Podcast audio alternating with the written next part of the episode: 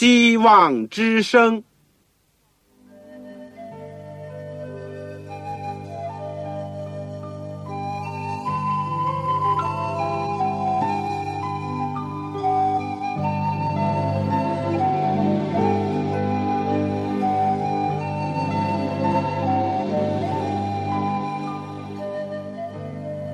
各位听众朋友，各位弟兄姐妹，欢迎您收听信徒培训这个节目。教会的兴旺，不单表现为人数众多，更要求教友的素质好。为了使教会真正达到人丁兴旺，又灵性健壮，希望之声特别为广大的信徒制作了信徒培训这个节目，满足主内同工同道的需要。信徒培训由黄牧师主讲，将有多种课程推出，欢迎弟兄姐妹们踊跃参加。下面我们就把节目时间交给黄牧师。各位亲爱的听众朋友，各位组内的同工同道，你们好，我是旺草。今天我们又有一次机会继续的学习基督的生平和教训。今天我们来到了第三十二讲，耶稣论祈祷，论祈祷。经文呢，我们是用路加福音第十一章第十到十三节。我们在学习之前，我们做一个祷告。亲爱的天父，我们谢谢你给我们有一个祷告的特权。因着我们人类的始祖犯罪，天和地、神和人的交通本来已经断绝，但感谢主耶稣基督，你来到世界上，为我们开了一条又新又活的路。我们可以靠着你的恩典，靠着你的救赎，再一次的回到父面前。而且你应许我们说，凡靠着你进到上帝面前人。你都能拯救到底。愿天父能够时常的、不断的激励我们，也时常的感动我们，让我们真正的感到，在世界上，我们最大的依靠是你。我们愿意天天的看见你、听见你，而且与你同行，有你同在。求主就着今天我们所学的，帮助我们，光照我们。也祝福所有在收音机旁边的我们的弟兄姐妹、我们的朋友，都同盟一个圣灵的感动。我们这样的祈求是奉主耶稣基督的圣名，阿门。如果我们知道一位代表国家元首奉派到多事之地区去工作的人，除了出使之前做了大量的准备工作。以及要领会元首或者总统的指示以外，他最重要的是到了外国呢，仍然以热线和元首一直保持着直接的联系。我明白这一点，也会帮助我们理解我们今天的题目，就是耶稣怎么样看重这个祷告这件事情。我们以前呢，虽然已经对主所教导的祷告文。和约翰福音十七章耶稣的分离的祷告做了比较详细的研究，但在四福音书当中，我们还可以找到许多耶稣留给我们祷告的榜样和各种的训诲。根据圣经的某些记载，我们知道耶稣在最后三年半的生活当中，他服务医病的时间多过于讲道的时间。同样，我们也可以相信，他花在祷告上的时间不会少于讲道的时间。祈祷是属灵生命的呼吸。一个重生的上帝的孩子呢，会很自然的呼叫阿巴父，开始他基督徒生命的历程。宗教改革家马丁路德也是这样说：，做一个基督徒而没有祷告。就像一个人活着但没有呼吸那样，是属于不可能的事情。祈祷是第一门功课，既是生命的自然的表现，但也是一门永远要学习的课，也是一所不会毕业的一个学校。感谢耶稣，他教导我们怎么样祷告，也留下他自己祷告生活的榜样，让我们去效法。今天呢，我们主要就从耶稣自己的祷告生活和他有关祈祷的这个训示这两方面来学习。愿那叫人恳求的灵也进入到我们的心。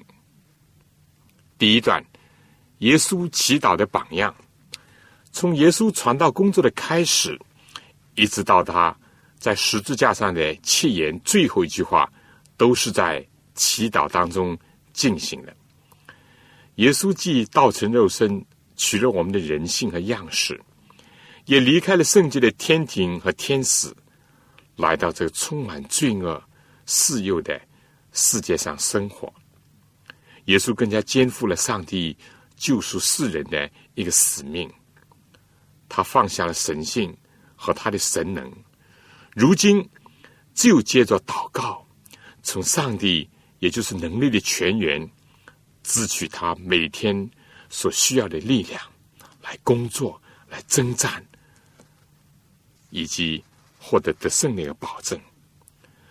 我们说，虽然对耶稣前三十年的生活，圣经仅用一句话加以总结，就是耶稣的智慧和身量，并上帝和人喜爱他的心，都一起增长。在这里，好像根本没有提到。他祷告的生活，但路加福音第三章二十一节，就是当耶稣出来传道的开始的时候，在约旦河，在约翰的手下受尽的事情上，路加是这样记载的：众百姓都受了洗，耶稣也受了洗。正在他祷告的时候，天就开了，圣灵降临在他身上，形状仿佛鸽子。又有声音从天上来说：“你是我的爱子，我喜悦你。”这句话和上帝喜爱他的心几乎是一样。耶稣在工作开始的时候祷告，蒙圣父的悦纳，就好像他在拿撒勒的木匠铺子里工作，不断的祈求、仰望天父一样，蒙他的悦纳。耶稣曾经对尼哥底母讲：“人要受水和圣灵的洗。”他作为人，为人呢留下了全辈的榜样，尽诸般的义。他既受水洗，更蒙圣灵的浇灌和充满。因为圣经记载，天开了，圣灵下降，天父也悦纳。所有这些呢，都是在他。正祷告的时候，多么美，多么富于启发。受敬的时候祷告，绝不是一项仪式，而是打开天庭门户的乐词。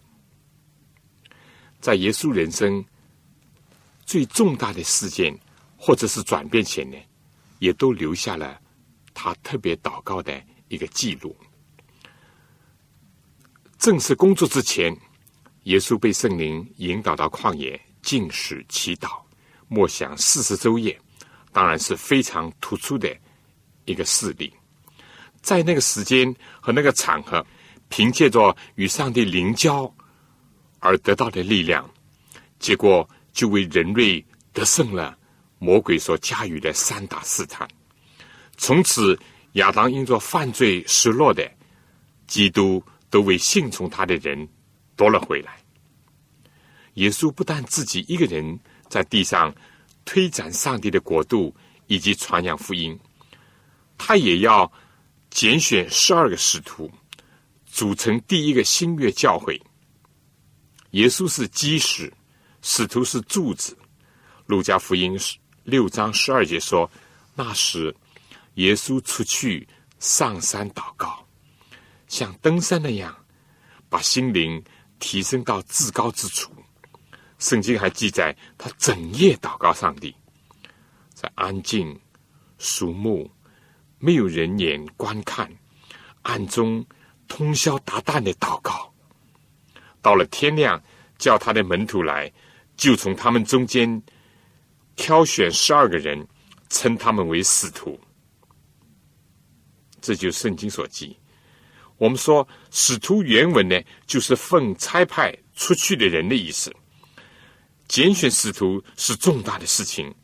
耶稣三年半的时间当中，要花上一个整个的晚上为此祷告，寻求天父的指引。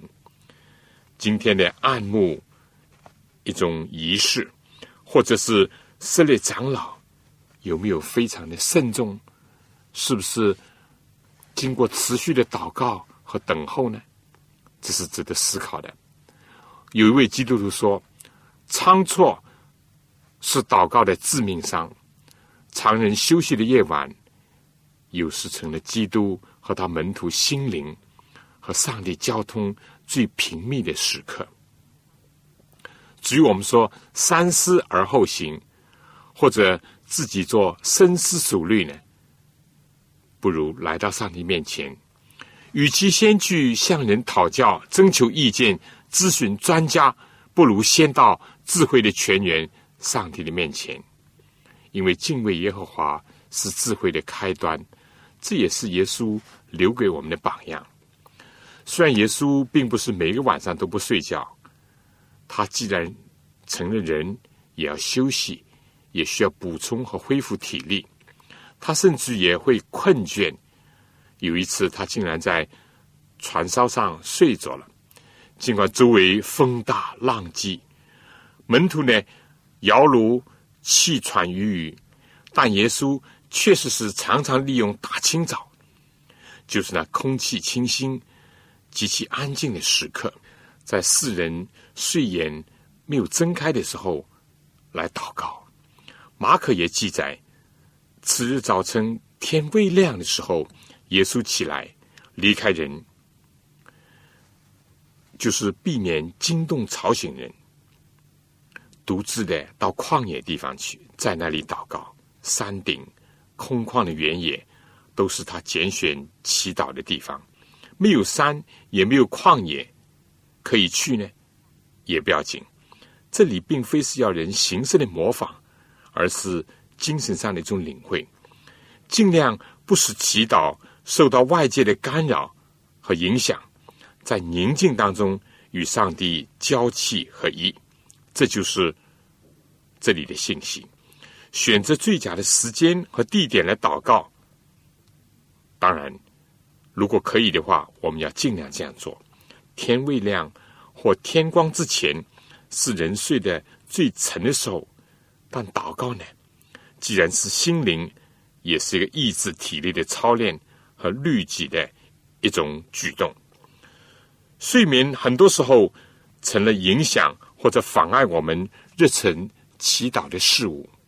有的时候，我们甚至在祈祷当中都睡着了。连耶稣的门徒也有过这样的经历。马可福音第六章四十六节记载，耶稣一天忙碌的讲道。为人呢，从早到晚服务以后，随即催门徒上船，先渡到那边不塞大去。等他叫众人散开，他既辞别了他们，圣经说，他就往山上去祷告。非但在决定重大的事件的时候，也在做了许多的工作以后，耶稣也是祷告。耶稣必须读对上帝，从上帝得到力量，补充身心的消耗。现在的俗话呢，就说必须加加油，或者是充充电。也像有时要离开人烟嘈杂、空气混浊的地方，去到一个地方做一些深呼吸，从上面呢吸进清新的空气。耶稣这里的祷告呢，就像这样一种属灵的颐养。以及一种交易的活动，清晨和深夜都是耶稣祷告的时辰。这次呢，在分饼和散布生命之粮之后呢，他甚至离开门徒，独自去祷告，一直大约到夜里四更天的时候。以上看到的，不论是大清早或者黑夜，山上或者旷野，重大的事情之前。或者是一天忙碌的工作以后，耶稣需要独自祷告上帝，有的时候甚至于是禁食或者是通宵达旦的祈祷。路加福音第九章二十八节记载，耶稣在向门徒宣布他将要受害、被杀，第三天复活以后，一次带了最近身的彼得、雅各和约翰上山去祷告。他正祷告的时候，他的面貌就改变了，衣服洁白放光。忽然有摩西、以利亚两个人同耶稣说话。他们在荣光里显现，谈论耶稣去世的事，就是他在耶路撒冷将要成的事。可惜门徒呢都打盹。圣经说，既清醒了，就看见耶稣的荣光。这就是登山变相的一个经历。耶稣为了兼顾门徒的信心，就是当他受害的时候，不至于动摇，因为。让他们知道所发生的一切，原来都是上帝的旨意。而且，这位道成肉身的耶稣呢，将来有一天必定会显在荣耀里。所有这一切发生在耶稣祷告的时候，他神经的荣耀又透过了人性显了出来。门徒睡着的时候看不见这荣光，听不见由天而来的信息。一旦清醒的时候，他们就看见主的荣光，便听见有声音从云彩里出来说：“这是我的爱子，我所拣选的，你们要听他。”我们说彼得晚年，他还是清楚的记得这一幕，并且以此宣称基督复临、荣耀大日的一种正确性。我们说祷告当中。能有助于我们明白上帝的旨意，并且获取力量去遵行上帝的旨意。祷告时，非但能够见到上帝荣光和听见他的嘉许之声，也能够改变人的形象，使得人有属天的一种风云和神采。感谢，我们说，也是耶稣祈祷的一部分内容。但我们看一看他为什么感谢呢？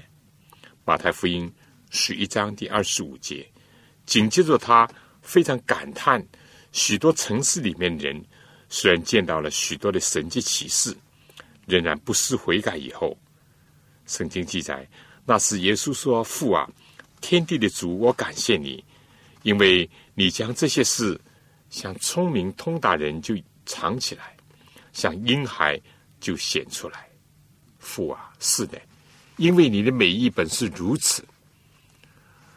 我们说，这明显是失望之余，对天父之意的一种信赖，在忧愁世人的不幸应心之后的一种欢乐的感恩，在容易令人灰心的事物当中兴起了光明积极的一个信息。我们祷告当中有没有感恩，还是单单祈求？另外，我们为什么事情感恩？在受挫折的时候，是否没有工作成效的时候，能否因着领会上帝的心意而感谢他呢？耶稣在世界上的时候，是一个正像预言所讲的，多受苦难、常经忧患的一个人子。正像他的快乐、欣慰，是看到。想到人能够来救天父，来接受他的救恩一样，耶稣的忧患和痛苦，也是为了世界和罪人拒绝不信他这位罪人的良友和救主。耶稣曾经在拉萨路的坟墓面前哀哭，除了同情马大、玛利亚的遭遇，主要是为了那些在他周围的。许多的犹太同胞的麻木顽梗而哀哭，因为耶稣知道他很快就会要唤醒拉萨路，成为他使死人复活的一个见证，而马大、玛利亚呢，也将大喜过望。但这些犹太人呢，有的虽然是掉下了同情之泪，有的呢，却像文士法利赛人的鳄鱼的眼泪。当拉萨路复活以后，为了影响他们，甚至想连拉萨路也一同要除灭掉。耶稣更加看到由此种种而造成的公元七十年耶路撒冷毁灭时候的惨状。在这里，约翰福音十一章三十五节说：“耶稣哭了，也很悲叹的来到了坟墓面前，在吩咐人把墓石挪开以后，我们看到的记载是这样：耶稣举目望天。”他不垂头丧气，他说：“父啊，我感谢你。”他不是连连的叹气，因为耶稣说：“因为你已经听我，信心的把握，在事情成就之前，在坟墓尸首面前，就为上帝垂听他的祷告，使拉萨路复活而感谢。”圣经还记载，耶稣说：“我也知道。”你常听我，信心的缺据加上了灵性经验的一个基础。但耶稣继续说：“但我说这话是为周围站着的众人，叫他们信是你差了我来。”耶稣感谢的事情是为了别人的得救，以及为了建立其他人的信心。耶稣在世界上最后一章当中。记载了许多的事情，都是和祷告有关的。在最后晚餐以后，分离的祷告，我们已经单独研究过。可西马尼人的祷告，非但是震撼心灵，也震撼了世界。在世界最黑暗之夜，留下了基督感人至深的祈祷之一。四卷福音书都记载了这件事情，以及前三卷福音呢，还留下了。耶稣在克西马年所做的这个祷告，我们说，耶稣离开了楼房，带了十一个门徒呢，就往他经常去退休、默想、祈祷的克西马尼园。他们过了节人期，一进入院子，耶稣就先留下其中的八个门徒，对他们说：“你们坐在这里，等我到那边去祷告。”以后呢，就带着彼得、雅各、约翰，继续的往里走。这时，耶稣就忧愁起来，极其难过，就对他最亲近的三个门徒吐露了他的心情，说：“我心里甚是忧伤，几乎要死。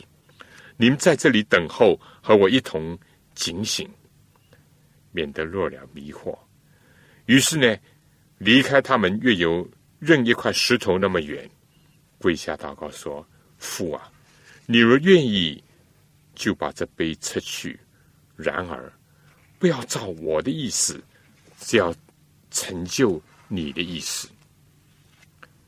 有位天使从天上显现，加添他的力量。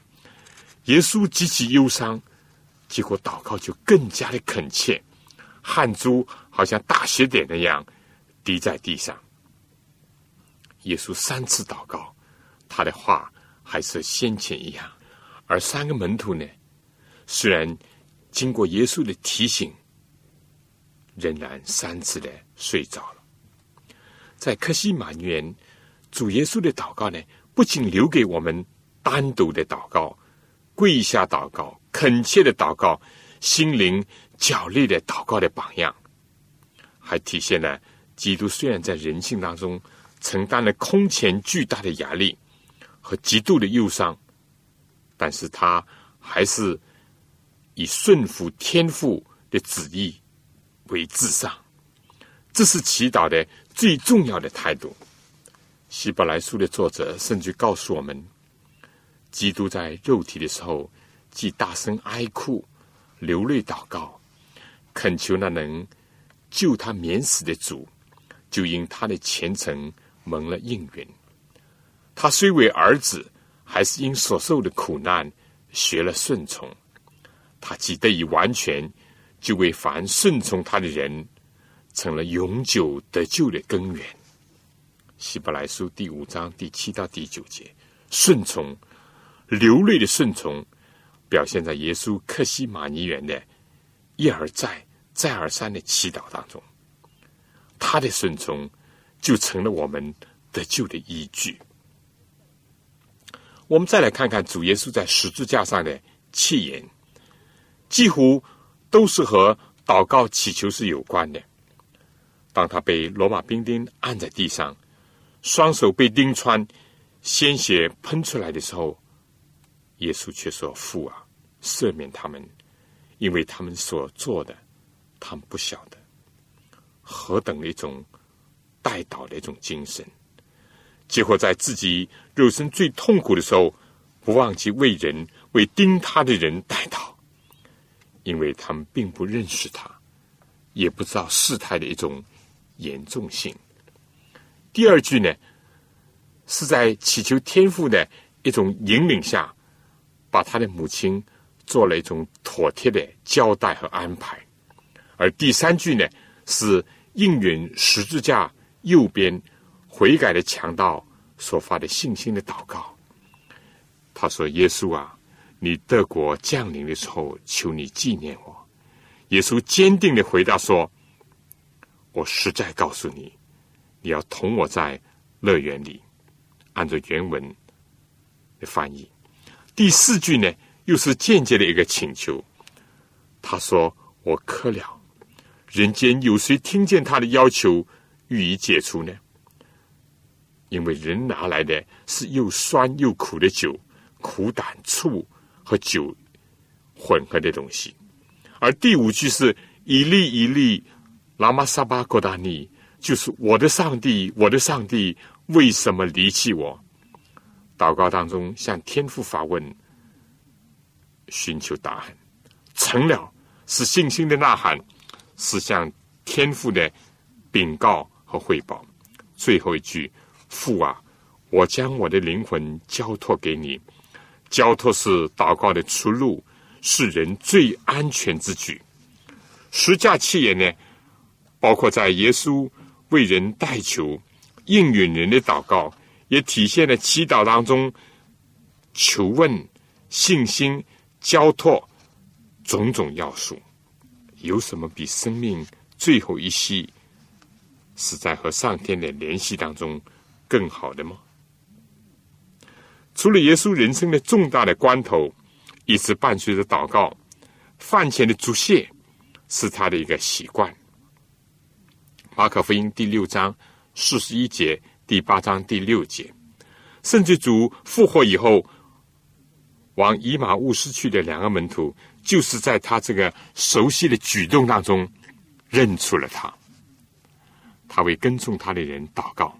约翰福音十七章二十节，他说：“我不但为这些人祈求，也为那些因他们的话信我的人祈求。而且，他也个别的提名为彼得祈求。他对彼得说：‘西门，西门，撒旦想得罪你们，好塞你们，像塞麦子一样。但我已经为你祈求，叫你不至于失了信心。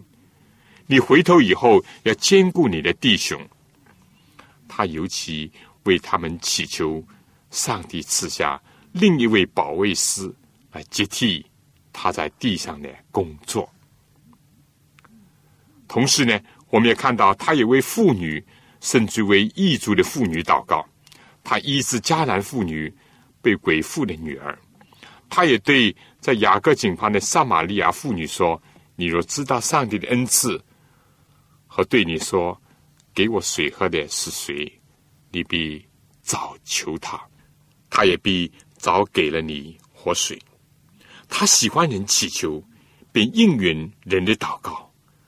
外邦人也好，妇女也好，都没有分别。一次呢，当一些做母亲的抱着他们的孩子，希望耶稣呢为他们按手祝福祷告，结果受到门徒的阻止和责备。耶稣说。让小孩子到我这里来，不要禁止他们，因为在天国的正是这样的人。耶稣给他们按手祝福，他喜悦人来到他面前，来到上帝面前祈求祷告，来寻求上帝的赐福、保护和教导。门徒阻止，但是他却批准。固然世界上没有任何的力量，任何的人。能够阻止他的行动，但慈母的要求、婴孩的啼哭或者是微笑呢，却能使他驻足。他绝不认为花在为人，即或是为一个孩子祷告的上的时间是有任何的浪费。他喜欢男女老幼不分人种都来到上帝面前祷告。下面呢，请听一首歌，《祷告良辰》。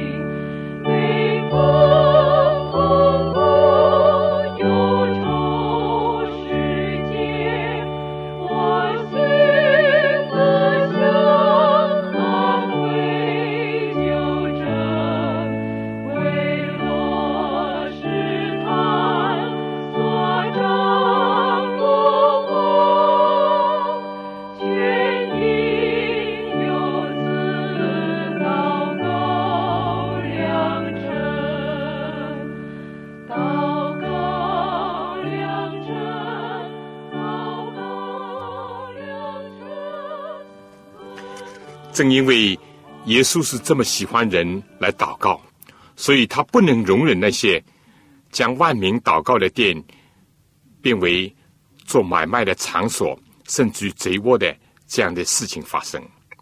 他仔细了凝闭叮叮当当牛羊鸣叫的声音以后，为的是在圣殿当中兴起万众祈祷的声音。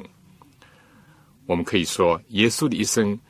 是祈祷的一生，为人代祷的一生，也乐于听人祈求以及应允人祷告的一生。在大清早或者深夜，在万籁聚集的时分，他喜欢独自一人，不能在山上或旷野面对上帝，倾心吐意，感恩祈求，为自己为别人恳切至诚的祷告。尤其在重大的关键时刻，他更通宵达旦，以至于禁食多天的祷告。在似乎艰难失望的时候，能够看见上帝的旨意的积极的一面；在身心最困逼的时候，仍能以遵行顺服天父旨意为至上，并为此献上祷告。愿我们作为基督门徒的人。在祷告的事情上也效法他。怀仁说：“人类的救主和上帝的圣子尚且觉着必须祷告，何况我们软弱、负罪、必死的人，岂不更当时常切心祷告吗？”希勒的前言第七十二面。祷告不但是我们灵性的健身房，而且是造就别人。建立教会、振兴上帝国度的一个重要的一个支柱。第二部分呢，我们来看看耶稣有关祈祷的教训。除了在主所教导的模范祷文当中所给我们的许多宝贵教训以外，在四福音书当中，我们还能找到许多重要的训示，以帮助我们的祈祷的生活。首先，我们看看为什么要祷告。积极的说，上帝愿意我们借着祷告，表示他和我们的关系。他是天父，我们是他的儿女。在这种关系上呢，天父愿意把一切的福分都赐给向他祈求、对他仰望和感恩的儿女。耶稣曾经说：“你们中间谁有儿子求饼，反给他石头呢？”求鱼反给他蛇呢？你们虽然不好，尚且知道拿好东西给儿女，何况你们在天上的父，岂不更把好东西给求他的人吗？那么我们说什么是好东西呢？圣经讲，上帝爱世人，甚至将他的独生子赐给他们。基督，基督是上帝说不尽的恩赐，上帝一切的丰富和丰盛都在他里面。罗马书第八章三十二节说：“上帝既不爱惜自己儿子，为我们众人舍了，岂不也把万物和他一同白白的赐给我们吗？”这里的好东西，除了基督，或者说基督升天以后，就是指着圣灵来讲的。因为在路加福音十一章十三节就讲：“何况天父岂不更将圣灵给求他的人吗？天上一切的恩赐都是从圣灵而来，人的重生在乎圣灵，属灵生命的成长丰盛在于圣灵的恩赐。为什么要祈求呢？就是上帝在基督的救赎当中要显示他的爱。”并愿意把基督、把圣灵、把天庭一切的美物，都赐给向他祈求的人，叫父的荣耀，而且呢，要使我们的喜乐呢也得到满足。约翰福音十四章十四节、十六章二十四节，这是指着阶级的说。我们再说为什么要祷告呢？消极的说。祷告使我们不至于在世界上生活的时候受到迷惑。耶稣说：“总要警醒祷告，免得入了迷惑，私欲的迷惑、钱财的迷惑、假道的迷惑。祷告能够帮助我们胜过各种的迷惑。有时候，几乎是心灵愿意听从上帝，但肉体呢却软弱了。所以，我们要祷告，免至于失迷。第二。”那么祈求些什么呢？主导文当中叫我们应当要兴起三个愿望：愿意父的名被人尊为圣；愿意父的国降临；愿意父的旨意行在地上，如同行在天上。同时呢，耶稣在这里也指示了我们三个求：求日用饮食，求罪恶的赦免，和求脱离凶恶。人求这求那。还不知道为什么求吗？确实是会这样的。有一次，雅各、约翰来到耶稣面前，耶稣就问他：“你们要我为你们做什么？”他们的母亲说：“呢，要他的儿子在主的国度当中，一个坐在主的左边，一个坐在他的右边。”主就直截了当的说：“你们不知道求的是什么。”这是在马太福音二十章二十二节，耶稣在三边宝训当中叫他的儿女不要像外邦人只求吃求穿。耶稣说：“你们需用的这一切东西，你们天父是知道的。他要我们先求他的国和他的义，然而呢，这些东西都要加给他的儿女。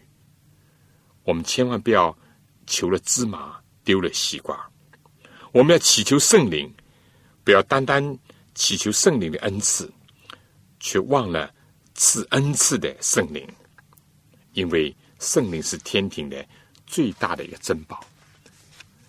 耶稣一次也说，要收的庄稼多，做工的人少，所以你们当先求庄稼的主打发工人出去收他的庄稼。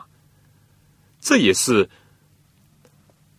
和主的国度有关的，但是呢，讲的更加具体了。所有这些在末世、在物质主义、个人主义盛行的时代呢，都有一些特殊的意义和启发。另外，耶稣在马太福音二十四章二十节提到，门徒要祷告，祷告什么呢？在逃难的时候不遇到冬天和安息日。这固然是和公元七十年。耶路撒冷的毁灭是有最迫切的一个含义，但对于在主再来之前常常有战争灾祸的世界，也是有许多属灵的教训。主是多么关怀他儿女身心灵的福利啊！所谓居安思危，常常求主叫我们不进入试探，救我们脱离凶恶。好了，讲完了为什么祷告，我们第三个就讲如何祈求。耶稣也给了我们很多教训。主耶稣教导我们，不要像法利赛人那样喜欢坐在外面，要表现自己的虔诚，或者是假意做很长的祷告；也不要像外邦人、异教徒用许多重复的话，以为话多了就必定蒙垂听。这是马太福音第六章第七节。我们说，耶稣教导我们要避免形式主义、立功积德的思想，也要消除迷信的作风。另外，在路加福音十八章第一到第六节的比喻当中呢，耶稣叫人祷告，要常常祷告，不可灰心，要忍耐，要知道公义慈爱的天赋对这个邪恶刚愎的时代，更加是忍而又忍。但终必有一天，而且很快，上帝就要为他的子民伸冤，以及主持公义、施行审判。不要在恩典。福分已经在半路上的时候就回头离开，也不要在那即将回答的时候，我们就已经挂断了向天拨出的电话，终止了我们的祷告。天赋不像世界上人，更加不像不义的官，他是慈爱全能的天赋。另外一方面，耶稣提到了我们祷告首先要奉他的名。在基督的恩典和救赎当中祈求，因为约翰福音十四章十三、十四节，他说：“你们奉我的名，无论求什么，我必成就，叫福音儿子的荣耀。你们若奉我的名求什么，我必成就。而且呢，耶稣又说：向来你们没有奉我的名求什么，如今你们求，就必得着。”叫你们的喜乐可以满足。奉主的名，就是信靠他的恩典，信靠他的应许，仰仗他的功劳，以及全备的丰富和权柄。我们知道名呢，是代表一个人，我们就是全然的依赖耶稣为人类所成就的、所提供的一切，就好像一个支票。经过他的签名批准以后呢，就可以向天国的银行去支取。圣经讲，凡靠着他进到上帝面前的人，他都能拯救到底，因为他已经为我们开了一条又新又活的路。过去因为罪阻隔了人，使人不能到上帝面前；现在在基督里面，我们只管坦然无惧的来到施恩的宝座前。为要的连续蒙恩惠，做随时的帮助。这是在希伯来书第四章十六节。相传呢，以前有一个穷小子，在英国的白金汉王宫面前呢徘徊，并且呢很想进到王宫里面去见一见国王的风采。我们知道，当然是被守卫的御林军挡住了。小孩就急得直哭。这时候呢，正有一位英俊的男士出来，守卫的都肃然起敬。当这位男士问明了小孩大哭的原因以后呢，就出来拉着小孩的手，坦然的经过了王宫的大门而进去了，又无拦阻。相反呢，守卫呢肃立，而且向他敬礼。原来这位男士就是女王的公子。同样的，我们靠着基督的名，靠着他的权柄、他的身份、地位、荣耀，我们就得以进到天父面前，呈现我们一切的颂赞、感谢和要求。另外呢，奉他的名呢，也不仅仅是祈祷的时候啊，才是提到主，用得到他，而是。要常常在他里面，因为耶稣说：“你们若藏在我里面，我的话也藏在你们里面。凡你们所愿意的，祈求就给你们。因为这样的人呢，常常有主同在，常常有主的话的教导，就会按照上帝的旨意祈求，而按照上帝旨意祈求的呢，当然就必得做。这是第一点。第二点呢，除了奉上帝的名，第二点就是要信。耶稣说：“只要信，就必得做。”马太福音二十一章二十二节。你们信是得做，就必得做。信心，只要有活的信心，哪怕起先很小，像芥菜籽那么小，但不要紧，因为它会生长。有信心是祈祷蒙应允，或者说如何祷告的重要的一点。希伯来书这样讲到：凡到上帝面前人，必须信有上帝。并相信上帝要赏赐那寻求他的人。我们说这一点呢，并不难理解。比如说，你父亲是百万富翁，他说他准备把一切的家财都赐给你，你就是不信。他到底有没有啊？肯不肯啊？甚至于他是不是你的父亲啊？这怎么成呢？甚至于，简直我们可以说是不成话了。再比如说。你的好朋友通知你说，可以到他的家里面白白的吃和住，并且领取许多的礼物，因为他爱你、关怀你，愿意帮助你的缺乏。你走走走，走在路上，如果心里面想，世界上怎么会有这么好事啊？哪来这么好人呢？你越来越怀疑，你的脚呢，自然会引你一直走到你朋友的家里去吗？当然不会了。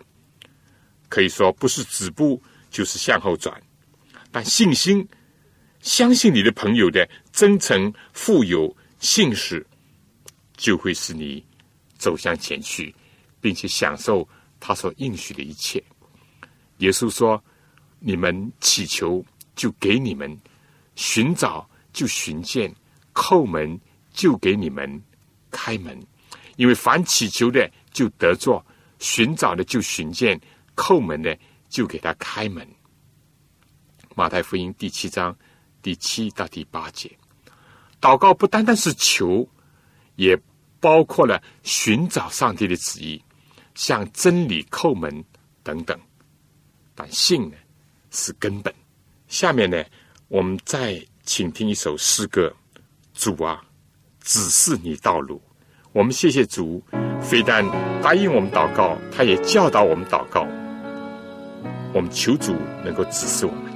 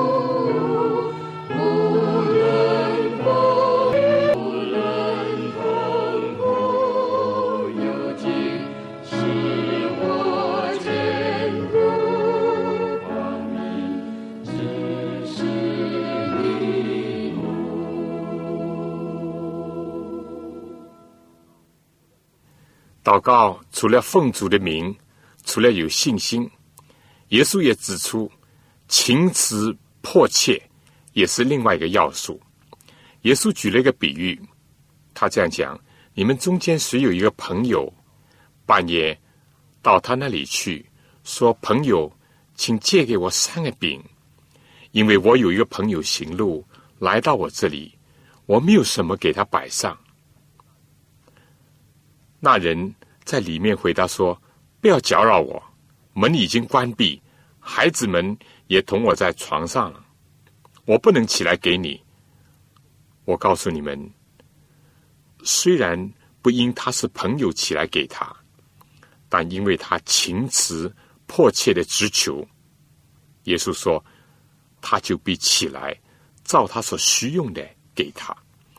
这是在路加福音十一章。”第五到第八节，这并不是意味着我们这样做呢就能够改变上帝的旨意，倒可以说是显出我们急切的需求，尤其是不是为了我们自己的需求所发的祷告，至终呢必蒙上帝的垂允，三心二意，或者是娇柔造作、可有可无的态度。是祈祷蒙应允的障碍。我们有真实的需要，认识自己的无能为力，是得到天父慈恩帮助的另一个前提。祈求如果不先打动祈求者的心，哪里能够打动全能者的心呢？除此，还有警醒也是很重要的。耶稣说：“你们要谨慎。”警醒祈祷，祷告固然是我们向上帝说话、提出我们的要求，但也是学习倾听上帝说话的一个功课。如果我们不警醒求求，结果呢，松懈了，甚至昏睡了，求求只是单方面的，上帝已经回话了，但是我们没有觉察，没有听闻。或者也没有收到，所以要警醒。有的时候，进食祈祷呢，也可以体会作是一种警醒的一种表现。比如耶稣说要赶鬼，就非要借着进食祷告不可。马可福音第九章二十九节。除了情之迫切和警醒以外，感恩呢？也是构成祷告的一部分。假如我们空手来，满载而归，下次是不是仍然空手前来呢？当然，我们所有的都不足以献在主的面前。但圣经教导我们说，我们应当也靠着耶稣，常常以颂赞为祭献给上帝。这就是那承认主名之人。嘴唇所结的果子。耶稣有一次医治十个长大麻风病的人，结果只有一个撒玛利亚人回来表示感谢。耶稣很感叹的说：“洁净了的不是十个人吗？那九个在哪里呢？”我们越真心的感受到上帝的恩典。可以说，就是准备了我们自己领受主更深的恩爱。老是求，单是求，并不是正常全备的祷告。当然，有口无心的感谢呢，也是一种枯萎的枝叶，而不是佳美的果子。最后呢，耶稣又指出了另外一个重要的教训，就是说，祈祷。既非是空对空，毫无效用，但是也不是让人显然成为一个只讲不做的人。主说：“凡称呼我主啊、主啊的人，不能都进天国；唯独遵行我天父旨意的人，才能进去。”马太福音第七章二十一节：寻求上帝旨意而不遵行，主开了门而不进去。主赐给恩惠而不运用，当然是徒然的。但是如果心动了，手不动也不行。尤其是口动了，心不动，甚至于口是心非呢，结果就一定会在大日的审判的时候遭到无可挽回的一种损失。我们在施恩座前屈下的膝盖呢，也要挺起来，行走在上帝旨意的道上。真实的祈祷是行动的先生，有行动没有祈祷。或者有祈祷没有行动的作为，都是瘸腿的，以及跛脚的。祈祷是不断的调整我们和上帝、和人以及和我们自己内心关系的一种属灵的操练。祈祷因为没有顺从的行为呢，来相配呢，就是无效的。但祈祷如果没有宽恕别人的精神呢，也成为另外一个障碍。耶稣强调这一点，意思就是说，不原谅人的，怎么能够求神的宽恕呢？这是非常明显的，但这却是我们人常常犯的一个毛病。主用他的生命和宝血赎我们的罪，免我们的罪，扫清了通往上帝的道路的一切的障碍。而我们呢，不要以不饶恕别人，再在路上设置新的障碍，以致使我们的祷告不能达到上帝的面前，或者得蒙他的应允。马太福音十八章十五节。最后呢，我小结一下，今天主要呢是从四福音书当中看到耶稣怎么样的为我们在祷告的生活上留下了他佳美的榜样。不论是白天或者黑夜，不论是在旷野或者山上，耶稣总是不断的祈求。不论是在大事情要发生之前，或者是在一天工作之余，耶稣都是祷告，非但祷告，而且感恩。这是我们要学习的。另外，今天呢，我们也看到，除了耶稣的身教，他也言传。他给了我们许多的训示，教导我们为什么需要祷告，为什么事情祈求。另外呢，不要求什么。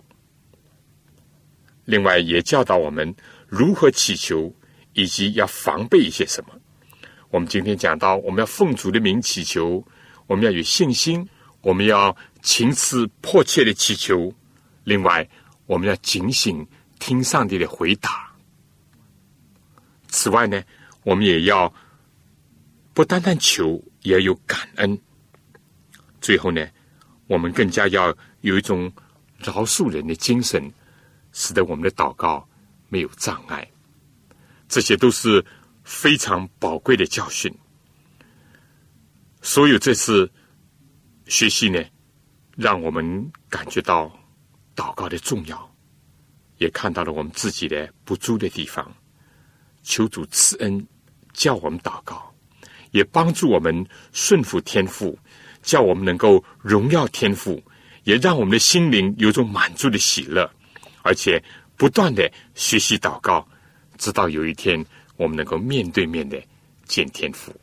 好了，今天我们就讲到这里，下次再见。愿上帝赐福给您和您的全家以及你的教会。